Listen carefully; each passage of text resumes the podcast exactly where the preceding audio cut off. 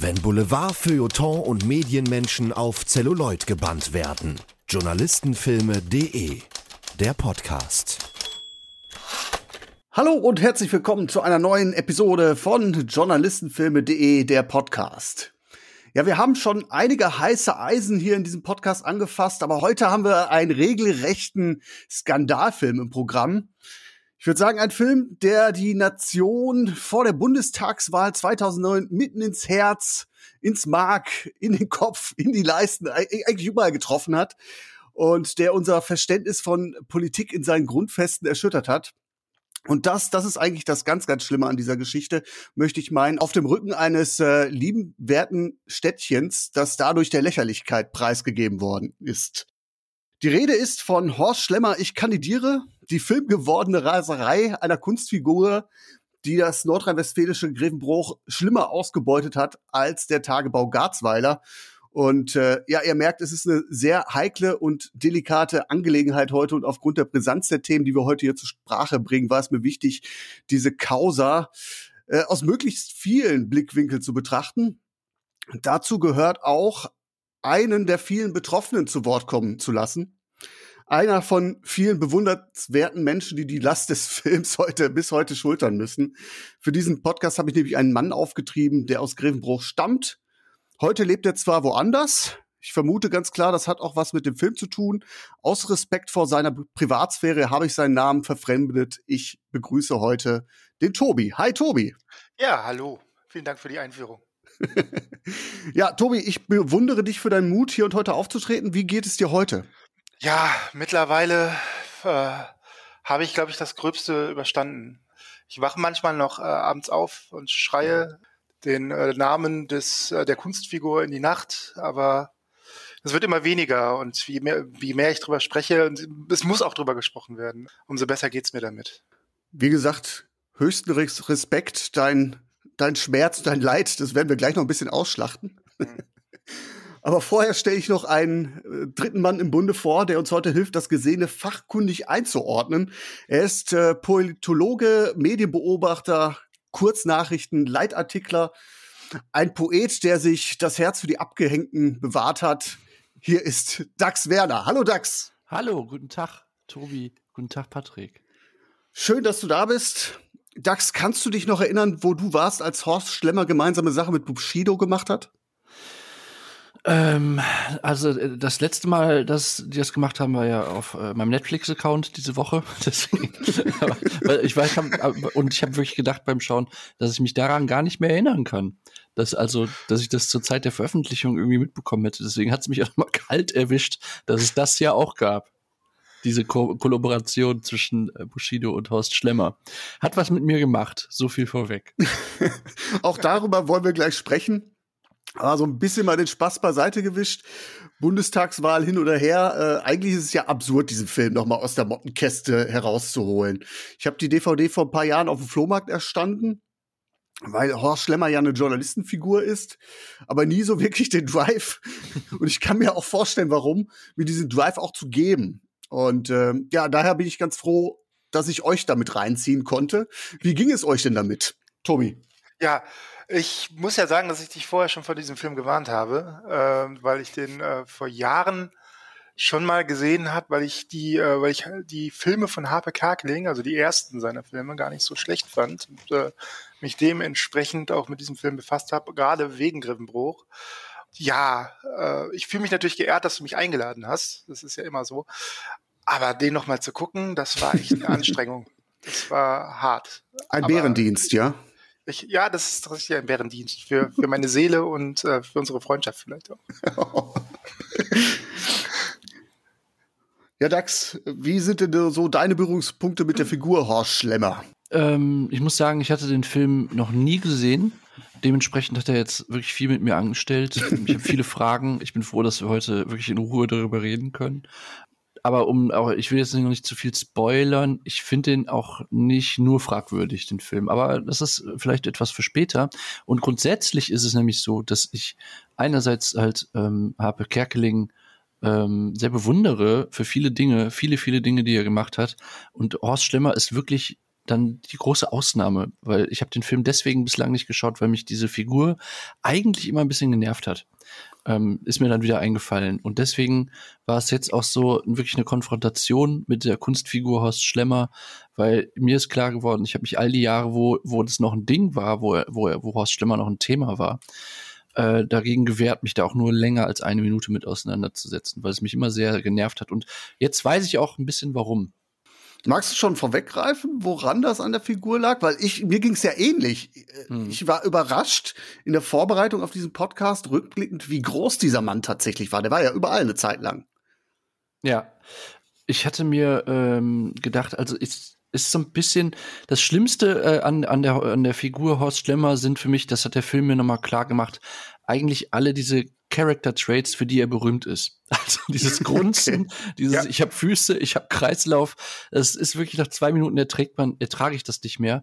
Es gibt aber in dem Film halt auch super, super viele Stellen, wo äh, ich es halt äh, unfassbar lustig finde, was diese Figur macht. Das hat aber nichts mit diesen, mit diesen Dingen zu tun, für die er berühmt ist. Das hat eher was mit Improvisation und mit, wie geht er mit, mit Menschen in bestimmten Situationen um äh, zu tun, als mit diesem äh, schrecklichen Grunzen und mit, mit diesen merkwürdigen äh, One-Linern, äh, für die er bekannt geworden ist ich habe da auch so, also aus offensichtlichen Gründen auch so ein kleines Problem mit der Figur, weil es ja auch eine Journalistenfigur ist. Und äh, zu dem Zeitpunkt, als ich damals unterwegs war, nicht, dass mich diese Figur beleidigt hätte, aber ich fand diese Figur, ja, sie mag vielleicht irgendwie Wahrheiten enthalten, aber ich fand sie damals schon sehr, sehr anachronistisch. So diesen Typus Horst Schlemmer, so den, den kannte ich persönlich, als ich damals angefangen habe, äh, im, im Journalismus unterwegs zu sein, so aus Erzählung von Zeiten, in denen sich halt die Rotweinflaschen in den Fluren gestapelt haben. Aber so so war das Metier des Lokaljournalismus nicht. Und äh, natürlich ist es eine Karikatur und es soll auch ein Spaß sein, aber ich fand diese Figur immer sehr kontraproduktiv. Das ist tatsächlich auch was, was mir aufgefallen ist. Dass, also ich habe jetzt nicht so den die äh, persönliche Berührung mit der journalistischen Welt äh, wie du beispielsweise, aber den Eindruck teile ich relativ früh schon im Film, dass man das Gefühl hat, naja, das ist jetzt wirklich, das ist ja 2009 äh, gedreht worden und man hat aber dann mitunter nicht das Gefühl, das ist 2009, das ist halt so, naja, wie du schon sagst, anachronistisch, da wird mit, mit äh, Versatzstücken aus den 80ern und 90ern irgendwie mhm. gearbeitet. Ist ja auch okay, wenn es. Ja, natürlich. Klar. Es ist, es ist eine Witzfigur, aber tatsächlich, wenn man so, so also äh, gerade im Lokaljournalistischen unterwegs ist, ne, ähm, da war mir das schon damals wichtig, gegen das miefige Image des Lokaljournalismus anzuschreiben. So aus, aus Überzeugung, weil ich glaube, das ist eine wichtige, wichtige Spielart des Journalismus, aber natürlich auch so für die eigenen Lorbeeren. Und dann hast du da so eine Figur, wo du denkst, die ist ja absolut daneben und du verstehst auch nicht, warum die Figur auch in den Medien so abgefeiert wird. Ne? Also irgendwie hast du so den Eindruck, es ist irgendwie so eine so eine Befangenheit der Medien nach dem Motto, hm, ja, wir lachen damit drüber, aber so richtig lustig finden wir es nicht. Aber wir lachen drüber, damit wir nicht die Spielverderber sind. Da hatte ich mal so, also die Figur war immer so so so, so sakrosant, hatte ich den Eindruck.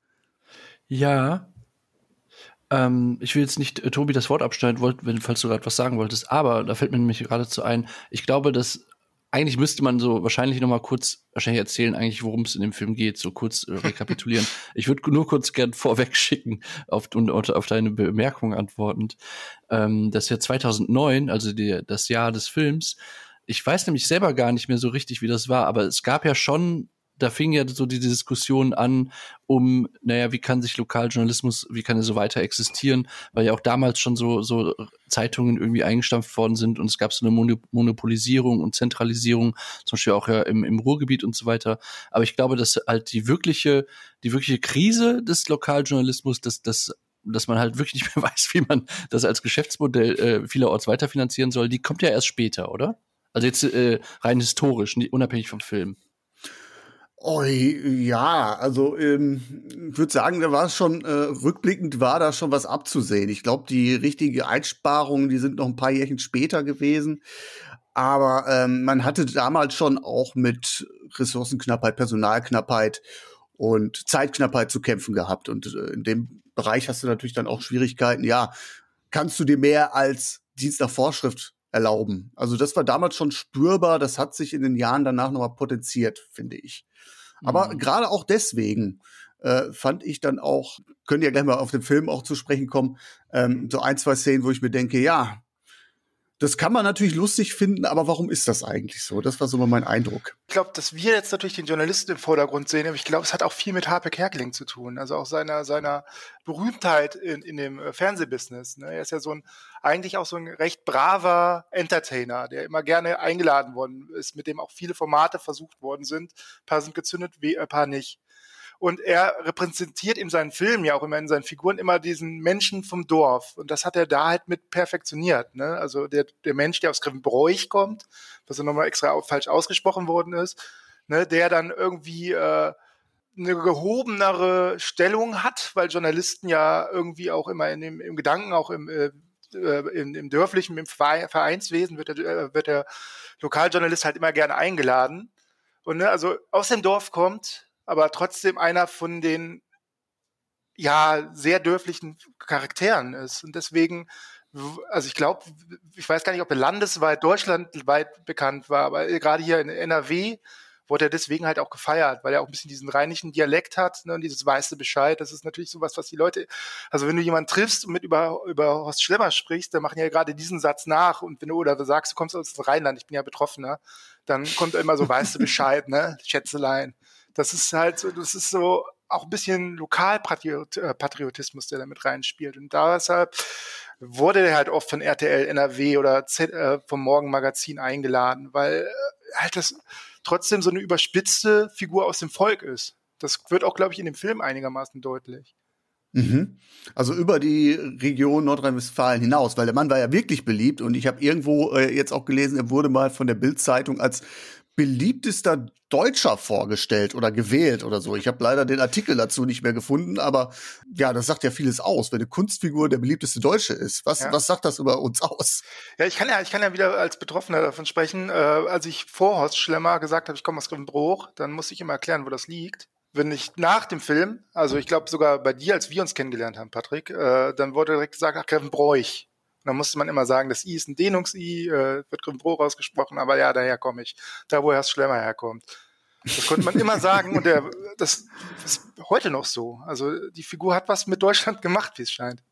Ja, und was sie ja auch schafft, oder was Habe Kerkeling schafft, ist, und das auch nicht nur in dem Film, also wenn, wenn er, der interessiert sich ja sehr so für dieses kleinstädtische oder, oder provinzielle, aber jetzt auch noch nicht dieses über, übertrieben provinzielle, sondern eigentlich so, wie, wie ihr eben schon sagte, so, wo, wo man auch selber herkommt, so ja. irgendwie, ne? Und aber das macht er halt immer, also erstens mit einer riesigen Beobachtungsgabe, also checkt halt so äh, Kleinigkeiten und baut die halt auch ein in seine Figuren und zum Zweiten halt mega warmherzig, also mhm. ohne mhm. Verachtung.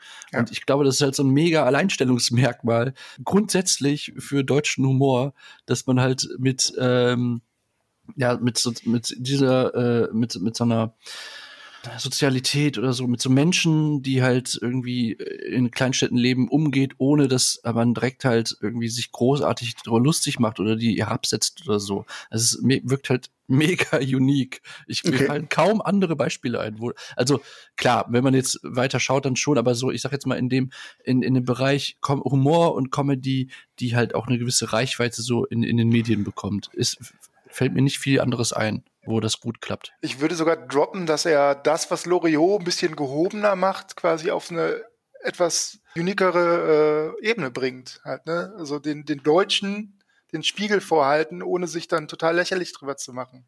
Sondern so ein paar kleine Eigenheiten so hervorzieht. Mhm. Und dann zeigt, guck mal, so sind die Menschen halt. Und dann sagen Leute, die vom Fernseher sitzen, ja, das kenne ich auch von mir. Ah, ist ja lustig. Ne, ich bin da nicht mhm. mit alleine. Also das ist so ein bisschen der Assi in uns allen, der genau, kleine genau. charmante Drecksack.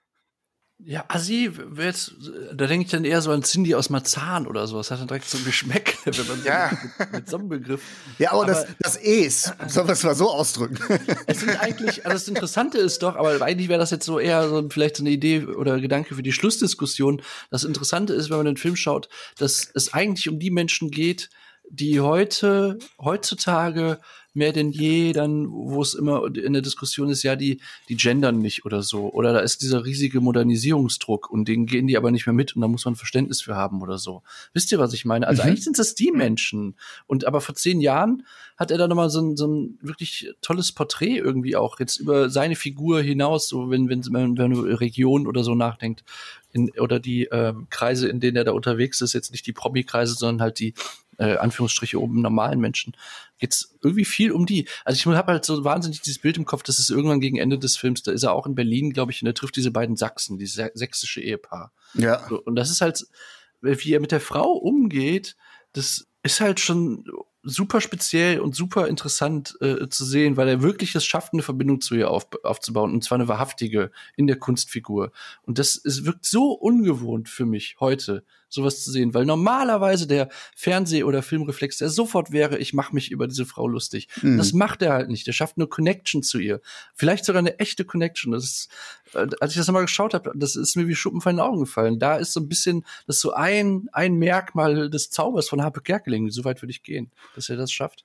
Er ist einerseits Prankster, und es ist eigentlich ja, ich meine, auch sehr, sehr platt. Er macht sich in dieser Szene über den Akzent lustig. Ja, ja, aber nicht nur. Hm? Ach, äh, äh, denk nochmal dran, wie er die beiden anspricht und wie nah er auch dieser Frau kommt, ohne dass es unangenehm wird. Die sind wirklich Stirn an Stirn.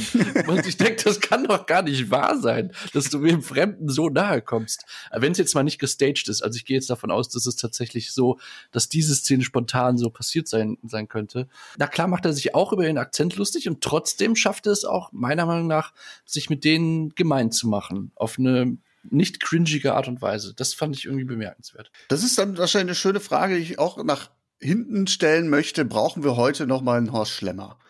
Aber gehen wir vielleicht erstmal noch mal zum Tobi rüber. Du hast ja wirklich eine Bindung zu Grevenbruch. Das war ja kein Gag anfangs. Ja. Bevor mir aber die Episode jetzt um die Ohren fliegt, weil ich meine journalistische äh, Sorgfaltspflicht missachte. Du bist kein Urgrevenbrocher, oder wie, wie, wie ist das? Ich bin ein Urgriffenbrucher, doch, würde ich sagen. Also ich bin äh, zwar in Neuss geboren, aber das ist äh, das Krankenhaus direkt um die Ecke quasi. Da muss man einmal über die Autobahn, ist man in Neuss, aber groß geworden bin ich tatsächlich in Griffenbruch. Also man muss sich Griffenbruch auch so vorstellen, Griffenbruch an sich ist die Innenstadt. Dann gibt's noch die Südstadt und äh, paar Teile drumherum. Das ist so da, wo die Geschäfte sind. Und eigentlich besteht Griffenbruch aus verschiedenen kleinen Dörfern. Und man bezeichnet sich also als Griffenbrucher selber als äh, Person, die aus einem bestimmten Dorf stammt. Also ich stamme zum Beispiel aus, das sage ich auch gerne, aus dem Dorf Lach. Da habe ich auch die meiste äh, Zeit meiner Kindheit verbracht und wenn man dann so langsam anfängt zu pubertieren, geht man dann auch Richtung Innenstadt. Also dann äh, wird einem auch bewusst, dass Griffenbruch auch äh, mehr ist als das eigene Dorf. Ja, das ist so. Also bis zu meiner späten Jugend äh, war das schon ein zentraler Lebenspunkt für mich. Okay. Wenn ich mal fragen darf, sorry, dass ich äh, interveniere, aber Tobi, ähm, du hast ja äh, auch noch, ähm, soweit ich weiß, stabile Connections nach Grevenbruch. Ja. Wie, kannst du was dazu sagen, wie damals der Film und auch die Figur Horst Schlimmer in der Stadt selber angekommen ist? Also wurde es nur abgefeiert oder gab es auch kritische Stimmen?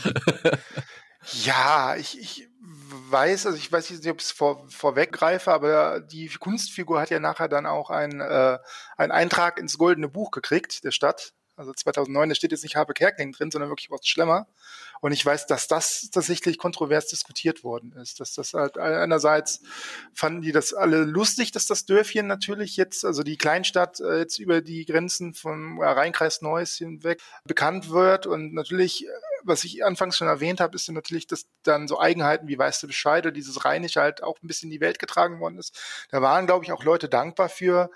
Viele fanden es dann aber auch platt oder auch äh, bisschen drüber, den dann so zu feiern. Ne? Also das ist äh, halt auch eine Figur, aber ob die jetzt Grimmbruch äh, an sich repräsentieren muss, das wurde tatsächlich total divers äh, diskutiert. Und ich glaube, da ist man sich heute noch nicht so einig drüber. Es kommt immer auf die, tatsächlich auf den Humorgeschmack der einzelnen Person an. Ob die jetzt wirklich, wenn man, glaube ich, viel über Horst Schlemmer lachen konnte, dann fand man das gut, dass es diese Figur gibt und äh, die als Repräsentant der Stadt irgendwie herummarschiert. Wenn man das eher äh, ein bisschen platt fand oder auch ein bisschen äh, drüber, dann war man dagegen. Aber so richtig heiß diskutiert wurde es nicht. Mhm. Also ich fand es auch immer ganz lustig, dass ich nicht mehr erklären musste, wo, wo ich herkomme. sondern nur noch den, den, den Namen quasi äh, nochmal korrigieren musste der Stadt. Ansonsten, ja. Also Imagefaktor ist auf jeden Fall hoch gewesen, das kann man so sagen. Definitiv, ne? also, definitiv. Okay, also ich glaube, ich habe auch irgendwie ein Zitat gelesen vom Bürgermeister, ehemaligen Bürgermeister Prüm, hm? der ähm, durchaus gesagt hat, Horst Schlemmer hat für Grevenbruch mehr getan, als wir jeweils bezahlen können. Ja, das glaube das glaub ich tatsächlich auch. Boris ist ja auch bekannt für seinen, seinen Tagebau, Garzweiler und so. Und ich glaube, das gar nicht so bekannt wäre äh, ohne Horst Schlemmer alles, ne? Obwohl wir da so eine riesengroße Braunkohle-Region sind. Gibt es in Grevenbruch inzwischen halt so ein, wie so ein Horst-Stemmer-Weg oder sowas? Oder spürbar, gab es so einen Peak an Tourismus? Frage ich mich. Nicht, dass ich wüsste, nee, glaub nicht. Also weil, weil äh, vielleicht haben sich ja mal dann, dann in den Jahren danach doch der eine oder andere hin verirrt, so wenn er auf der Durchreise war. Sowas könnte ich mir halt schon vorstellen.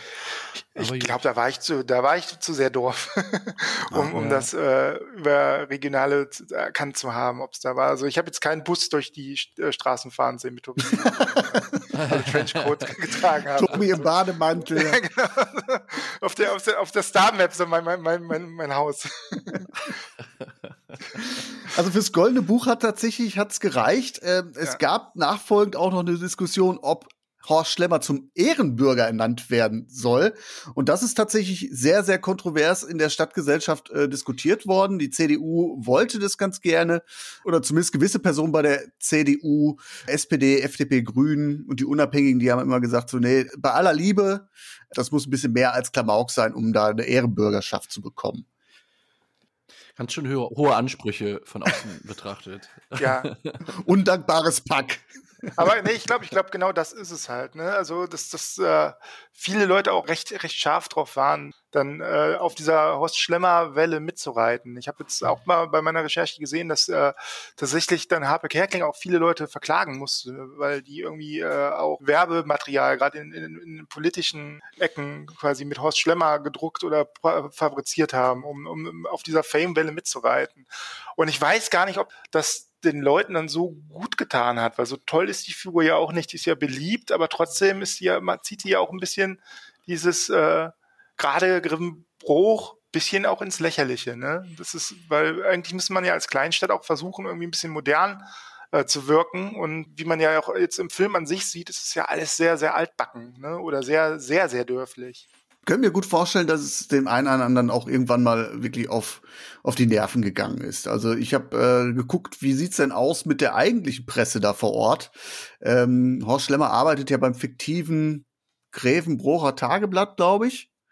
Und es gibt eine, eine äh, Lokalzeitung, Neues Grevenbrucher Zeitung. Hab ich mal geguckt, was haben die gemacht? Und am Anfang hast du noch gesehen, ja, durchaus mal das ein oder andere Interview äh, noch mit Harpe Kerkeling oder mit ähm, Horst Schlemmer in Character.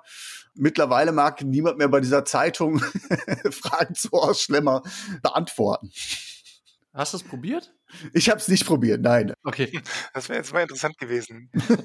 also werde ich jetzt krass gefunden, zehn Jahre danach und man ist immer noch so, so sauer auf die Figur. Das, das ja, vielleicht kannst du das ja tatsächlich im Nachgang noch machen. Das wäre echt interessant. Ich habe tatsächlich mit dem Gedanken gespielt, ja, wäre noch mal eine Idee gewesen, wie man das heute so einschätzt. Andererseits, ja, wer weiß, wie groß der Schmerz ist. Ne? Also Tobi ja. habe ich ja, äh, dich habe ich ja auch nur mit sehr viel Mühe in diesem Podcast gekriegt. Ja, es ist, ich bin halt auch kein Repräsentant der Stadt. Das offizielle Maskottchen. Tatsächlich ist das immer, immer schwierig, das so zu sagen, dass ich jetzt der typische Grimbrocher ist. Und das ist natürlich auch ein Vorurteil, was dann immer mitgeschleppt wird, was man dann erstmal revidieren muss. Ne? Äh, das, ich meine, ich habe ja einen leichten rheinischen äh, Anschlag in, in, meiner Aussprache und dann wird man auch schnell wieder drauf reduziert auf Forstschlemmer. Und da muss man sich dann auch mal manchmal beweisen, je nachdem, wie, wie tief diese Menschen, mit denen du das erste Mal sprichst, in diesem Femtum sind. Also ganz am Anfang tatsächlich äh, weiß nicht, wann war das? Äh, 2006, 2007, da gab es die, glaube ich, schon, die Figur. Ne? Da war das äh, echt manchmal anstrengend. Das war, dann konnte ich es auch nicht mehr hören. Ne? Wenn du bei hm. jedem Kneipengespräch, wenn du sagst, wo kommst du denn, äh, wo kommst du denn her? Dann sagst du ja aus NRW, und dann kommst du, wo kommst du wirklich her? Und dann sagst du Kreppenbruch. und dann wirst du direkt wieder mit Horst Schlemmer äh, in Verbindung gebracht. Das ist schon ziemlich scheiße. Also. Ja, aber darum habe ich ja mit dir, dir sprechen wollen, weil du ja nicht der Repräsentant bist, der das abschütteln konnte, einfach so. Wo kommst du wirklich her? ich mein, aber, aber, wo kommen deine Eltern weg? Genau. ja, ich weiß nicht. Das konnte man wirklich nicht abschütteln. Also weil es tatsächlich äh, dann doch sehr, sehr prägend für diesen, für diese Stadt war. Und äh, man äh, dann tatsächlich auch die Figur irgendwie immer, immer alberner fand. Ich fand die schon vorher albern, als die, äh, als die entstanden ist. Fand den Gag natürlich lustig, dass meine, meine Stadt, die ja sonst nirgendwo, außer wenn es um äh, Braunkohle ging, äh, irgendwie erwähnt worden ist, äh, dass die dann ein bisschen bekannter wurde, aber dass man dann sich dann irgendwie in der Phase, wo man sich dann ein bisschen emanzipiert und von dem Elternhaus weg möchte, dann immer wieder auf diese, auf diese doch recht simple Figur äh, reduziert wird, das war immer schon, schon ein bisschen anstrengend. Jetzt tatsächlich so ein bisschen therapeutisch gesprochen. Also es hat mich jetzt nicht total verletzt und äh, aber es, es ist schon äh, eine kleine Wunde. Kann ich mir vorstellen, dass es dann auch irgendwie gerade in so kleinen Städten oder so, ich meine, man kann ja auch bei andere Sachen sich angucken, wofür ist Gladbeck bekannt oder so äh, bis heute. Ähm, kann auch ein Stigma sein, ne? Ja, ist ja doppelt so. Du bist ja erstmal ein Dorfkind, ne? Ich meine, viele äh, Leute feiern sich ja dafür. Es gibt ja wahnsinnige, äh, also wir sind ja alle aus der StudiVZ-Zeichen, äh, Zeiten, wo man sagt, ja, ich bin Dorfkind, weil, ne, das ist ja auch eine ge gewisse Zeit lustig, aber wenn man dann irgendwann in die große Stadt zieht, dann muss man erstmal das, das Dorf-Image schon wegkriegen und dann gibt's noch jemanden, der das Kleinstadt-Image quasi so in den Dreck zieht. Das ist, äh, da muss man sich erstmal beweisen. Hattest du da auch beruflich Probleme? Das bis jetzt noch nicht. Aber tatsächlich äh, ist das immer noch Thema, auch wenn man dann, äh, wenn man ein Bewerbungsgespräch hat und steht Grimmbroich, ist mir das, äh, jetzt sage ich selber Grimmbroich, so weit bin ich schon gekommen. steht, dann, steht dann, steht dann Grimmbruch, dann äh, der eine oder andere, der also diesen, äh, wie Dax das schon meinte, diesen, diesen leichten deutschen Humor mag, dann kam den, ist den Leuten schon so ein Lächeln über das Gesicht. Das, viele nehmen das auch als Icebreaker, also als hm. nervigen Icebreaker, ne? Zu sagen, ja, Horst Schlemmer, ne? Da, und wie ist das denn so? Ja, aber äh, es ist wie Fußball, glaube ich, so ein Thema, wirklich, da machst du nichts mit falsch erstmal, weil da hast du wirklich, ja. da, da, kann der andere auch was zu sagen. Und dann kann ich mir gut vorstellen, dass du in deiner äh, Gewandtheit dann auch das Spiel dann eine Weile mitspielst, wenn der ja. andere das nicht überreizt und so. Aber ja, es ist, es ist schade, dass es dann so als Kid vielleicht auch herhalten muss. Wobei ich gerade noch mal gedacht habe, die äh, Uni, an der wir ja äh, äh, studiert haben, die hat sich ja schon auch nicht dadurch ausgezeichnet, dass die jetzt alle aus Berlin äh, nach, dahin gezogen sind, sondern das war ja schon, schon, wenn man so will, äh, hat sie sich aus Leuten aus Kleinstädten ein Sammelbecken genau rekrutiert. Ähm, deswegen dachte ich gerade, ja, also eigentlich saß man da auch schon, saßen da alle irgendwie auch im selben Boot, was das, was diesen, diesen Kleinstadtaspekt vielleicht auch zumindest angeht. Ne? Ja, vielleicht kannte das deswegen auch jeder. Ne? Also, mhm. dass äh, viele, glaube ich, diese Figur an sich, also gerade in dem Metier der, der Studenten immer ein bisschen albern fanden, aber so richtig weg, von sich wegweisen konnte man die nicht. Die kannte man halt, ne? Auch wenn man die blöd fand, die kannte man, man, man konnte diese One-Liner, äh, die kennt halt jeder. Auch wenn man sagt, das ist das Blödeste, aber wenn du sagst, weißt du Bescheid, musste jeder an Horst Schlemmer denken. Das hat Harfe Kerkeling schon geschafft. Da kann man die Figur so blöd finden, wie man möchte. Man hat dieses Bild von ihm mit dieser Herrenhandtasche und diesem grauen Trenchcoat hat man im Kopf. Mhm. Wollen wir ein bisschen über den Film sprechen? Ja. Über den Film, den wir tatsächlich hier als Aufhänger genommen haben. Ich fasse mal ganz kurz zusammen, worum es geht. Und zwar ist äh, Horst Schlemmer stellvertretender Chefredakteur des Grevenbrucher Tageblatts und äh, hat sozusagen den Papp auf. Nach einer Reihe von Interviews mit örtlichen Parteien entschließt er sich, ja, in die Politik zu gehen. Nach dem Motto, das, was die nicht können, das kann ich auch nicht und gründet dann die Horst Schlemmer Partei, die HSP, liberal, konservativ und links mit dem ambitionierten Ziel, Bundeskanzler zu werden. Und äh, daraufhin geben sein Team und er im Wahlkampf alles. Das Ganze ist, ja, ich würde mal sagen, so ein, so ein, so ein Mix aus Interviewszenen, wie man es vielleicht, den Film werfe ich gleich mal als Vergleichsfilm rein, von einem Borat kennt und einer deutlich inszenierten Rahmenhandlung, in der auch bekannte SchauspielerInnen ja vorkommen. Wenn nächsten Sonntag, also morgen, Bundestagswahl wäre, wie viel Prozentpunkte würdet ihr diesem Film zugestehen? DAX. Äh, die Borat-Assoziation äh, hatte ich auch. das ist ein bisschen Borat auf, auf äh, äh, äh Grevenbrucherisch oder so. Aber ja, und wie du schon sagst, also das Problem ist so ein bisschen für mich, wenn du mich so direkt fra fragst, ich finde halt, wie schon eingangs erwähnt, die Figur Horst Stimmer gehört nicht zu den stärksten Figuren von Harpe Kerkeling, einfach weil sie auch auf schlechte Weise unangenehm ist, für mich zumindest so, im persönlichen Geschmack. Und dann finde ich die Idee, das Setup des Films ist jetzt auch nicht so bärenstark. Ich weiß mhm. auch, darum geht's nicht. Aber für mich ist halt so diese, ja, wir gründen jetzt die Partei, weil, äh, und, und es hat so einen satirischen Anstrich. Es äh, fühlt sich dann auch ein bisschen nach Partei zwischendurch an.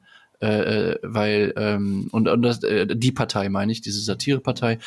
Und die finde ich dann auch irgendwie, die gibt es jetzt auch schon ein bisschen zu lange so. Das ist der Gag, der schon ein bisschen zu lange irgendwie jetzt äh, äh, existiert oder erzählt wird, wo die Pointe so ein bisschen müde wirkt und ganz grundsätzlich filmisch ich würde dem jetzt auch keine Bestnoten geben, aber ich finde halt so dieses ganz, wie der erzählt ist und auch dieser merkwürdige Mischmasch aus wirklich dokumentarischen und inszenierten Szenen und dann aber auch die Art der Inszeniertheit, das ist jetzt alles filmisch, äh, würde ich dem keine Bestnoten verteilen, aber ich finde es halt so off auf eine Art, so merkwürdig, dass ich das trotzdem total spannend fand, den Film zu sehen, wie der, wie der gemacht ist. Und da freue ich mich auch, dass wir da vielleicht gleich nochmal ein bisschen näher drüber reden, wie da so eure Eindrücke waren. Weil allein dafür hat sich's gelohnt. Also äh, war so meine, mein, so diese, diese, wie nennt man das, so die, ähm, Handschrift. Also was ist das für eine Handschrift so? Was für eine Ästhetik, in der das erzählt wird. Das ist wirklich ganz, ganz merkwürdig. Und da bin ich auf eure Eindrücke gespannt. Tobi, wie, wie äh, ging es dir? Wie fandest du den Film jetzt? Du hast ihn ja schon einmal gesehen, sagtest du. Du hast mich ja gewarnt. Ja, also ich muss sagen, dass ich natürlich da mit, äh, ich habe den nicht neutral geguckt.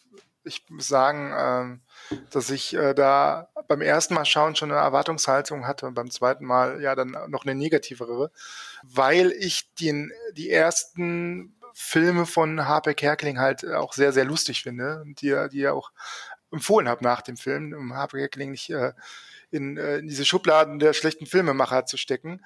Und ich hatte natürlich dann äh, gewisse Humorerwartungen äh, an, an den Film und da ich die Kunstfigur Horst Schlemmer dann auch nicht so mag, habe ich das halt als sehr, sehr schlecht empfunden, den ganzen Film.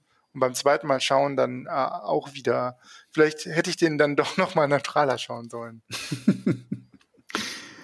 Geht mir ähnlich, wenn wir das, das große Wort Ästhetik in den Mund nehmen. also das hat also für eine Produktion dieser Größenordnung und dieser Figur schon Qualität eines Studentenfilms gehabt. Also da ist natürlich, ähm, ja, natürlich soll es diesen dokumentarischen Anstrich auch haben. Da geht das ja auch in Ordnung. Du hast diese Szenen, in denen Harpe Kerkeling in Persona seines Horst Schlemmers in Interviewsituationen oder in Begegnungen auf Promis, auf einfache Menschen, ähm, ja, auf jeden Fall interagiert. Und das sind so typische, darum dieser Borat-Aspekt, so äh, die Kamera ist dabei als Beobachter. Da ist eine Aufnahmesituation und es wird ja auch so inszeniert, dass da eine Kamera läuft. Dann gibt es aber auch eine Rahmenhandlung, die den ganzen Film so zusammenhält, wie so ein Kit, die ja ganz offensichtlich einen schauspielerischen Aspekt hat, wo eigentlich auch gar keine Kamera mehr anwesend sein müsste. Und das macht natürlich erstmal schon einen sehr, sehr kruden Mix aus, finde ich. Genau. Und die Entscheidung dafür, das so zu machen, die verstehe ich nicht so ganz. Denn die, äh, die, ähm, diese äh, Parts, die halt filmisch erzählt sind und eben nicht dokumentarisch äh, sein sollen oder sind, ähm, also die ganze Geschichte eigentlich, die Background-Geschichte von, von Horst Schlemmer, äh, die ist so von der Qualität her, hat es mich stark erinnert an so, äh, es gab ja immer diese, diese großen Freitagabend äh, Comedy-Shows, äh, auf den privaten Ende der 90er. So, ich denke an das Amt, die Camper, äh, oder wie, wie heißt der noch, der äh, Markus Maria Profitlich oder so, so, so Sachen halt, ne? Und ich finde, es hat so ein bisschen so dieses schnell runtergedrehte so davon. Auch die Figuren sind teilweise ähnlich. Also ich glaube, der Günni aus der aus dem Wilddieb ist tatsächlich auch eine Figur aus äh, die äh, die Camper. Ich glaube, das ist, ist das. Äh, hier Atze Schröder. Atze Schröder. Der, der hat genau, den Kiosk, den, den Kioskbesitzer genau. gespielt. ja. Ist das nicht der Lieferant? Der Kioskbesitzer ist, ist, doch der, der, äh, der äh, türkische Mitbürger. Genau. Ja. Mir fiel der Name jetzt nicht ein. Äh, der, der, das ist, glaube ich, der Lieferant, der die, die Cola und das Bier immer holt und dann Ja, immer mit denen Ja, genau, okay, Genau. genau. doch. Aber in einem Kioskumfeld ist er unterwegs. Genau, ja. genau. Ja. Ich verstehe halt nicht, also ich verstehe schon vermutlich, warum man sich dafür entschieden hat, das nicht nur dokumentarisch zu erzählen, weil es irgendwie auch den, die Idee gab, wahrscheinlich, und das finde ich dann wieder starke Momente, wenn ähm, äh, es beispielsweise in die Songs übergeht, wie in so 50er, 60er Jahre Schlagerfilmen, wenn die Figuren plötzlich anfangen zu singen, wie in so einem Musical. Also das ist so doof und so trashig, dass ich es fast schon wieder gut finde. Und ich verstehe auch, dass äh, äh, Habe Kerkeling ähm, ein enormes Talent hat, äh, darin hat, verschiedene Figuren im, im Film zu spielen. Es gibt ja beispielsweise diese Frau, die immer an der Theke sitzt im Wildtieb. Ich habe leider ihren Namen vergessen, die er auch spielt Gisela. die immer sagt, ich möchte das nicht und so. Das ist ja auch großartig. Das kannst du natürlich jetzt, wenn du dokumentarisch das erzählen willst, noch schwerer herstellen, dass, dass ein, ein Mensch verschiedene Rollen spielt. Vermutlich hat das da so ein bisschen seinen Ursprung, um das zusammenzuhalten. Ich hätte es aber stärker gefunden, wenn äh, man das komplett dokumentarisch probiert. Weil ich finde, in den dokumentarischen, in den Interviewpassagen, da kann er seine, seine eigentliche Stärke für mich entfalten, diese Figur. Also diese, diese Szenen mit Cem Özdemir beispielsweise oder ähm, Jürgen Rüttgers, die sind halt einfach unfassbar gut, auch aus heutiger Sicht noch. Äh, also diese Personen äh, konfrontiert zu sehen mit dieser Klamaukfigur, ähm, das ist nicht schlecht gealtert. Was sehr schlecht gealtert ist, ist die, der gesamte erzählerische Rahmen in diesem Film. Das war doch damals die Zielgruppenentscheidung. Ich meine, dann äh, war doch dieser große Act, wo er bei Günther Jauch äh, als Horst Schlemmer auch den, äh, den Fragestuhl quasi geentert hat. Da war gerade das RTL-Publikum für Habe Kerkeling so im, äh, im, äh, im Fokus. Der hatte dann auch Mhm. viele viele Projekte, die er dann über die Privatsender äh, gebracht hat. Und das war ja auch gerade, ich glaube 2009 war sogar noch die Zeit von, äh, von den Campern und von äh, Atze Schröder. Mhm. Und ich glaube, die haben sie sich dann tatsächlich erstmal als Zielgruppe genommen. Ne? Und äh, wollten dann auch ein bisschen nicht nur die Kunstfigur Horst Schlemmer pushen, ne? ich glaube, das war dann die beliebteste, sondern eigentlich äh, das, das, äh, das Repertoire von Harpe Kerkeling, weil ja auch fast, fast nahezu alle seine, seine äh, kommerziell erfolgreicheren Figuren darin auf, auftauchen. Ne? Äh, die, die, die Schlagersängerin, die, die war ja bei Wetten, das war sie dann auch, ne? Oder hier äh, die Gisela hat ja eine Werbung mit, ähm, mit dem Kaffee, äh, dieser Kaffeemarke gehabt. Ne, Die kannten die Figuren. Ich glaube, das war so, äh, wir wollen jetzt, dass diese Zielgruppe direkt äh, nochmal äh, ansprechen, weil auch viele äh, viele Personen aus diesem aus diesem Dunstkreis, die ganzen Schlagersänger, die die ganzen C-Promis, die da auf auftreten, die sind ja alle mit dabei. Das ist ja auch fast schon so ein filmisches Name-Dropping, was da auch äh, betrieben wird. Ja, also auch Michael Schumacher ist ja auch verbinde ich ja auch immer mit RTL, mit Formel 1. Das, das stimmt total. Also, äh, was du sagst, also, dass zum einen man, ähm, also dieser ganz spezielle Humor äh, liegt ja auch genau in der Auswahl dieser Promis begründet. Also als dieses merkwürdige Essen gibt, das Alexandra Kamp organisiert, ich musste wirklich so lachen, allein über die Auswahl der Gäste. Also das ist halt so funny. Ich, man hätte sich wirklich keine besseren Gäste als Jürgen Drews, Bernhard Brink, Gunter Gabriel und Kader Loth ausdenken können. Das war wirklich verdammt lustig. Äh, und gleichzeitig ist, es, ist der Film ja auch versucht, dann hier und da halt so eine das, so, so was Mediensatirisches zu haben, in dem halt auch ständig Fernsehen geschaut wird und in dem Fernsehen aber wiederum Harpe Kerkeling dann Politiker spielt oder, oder irgendetwas. Man, es wirkt manchmal ein bisschen so, als wäre da ein bisschen zu viel gewollt geworden, vielleicht auch in der Konzeption. Mhm. Weil ich glaube, das, was du sagst, eigentlich ist es doch für ein Privatsender-Publikum gedacht.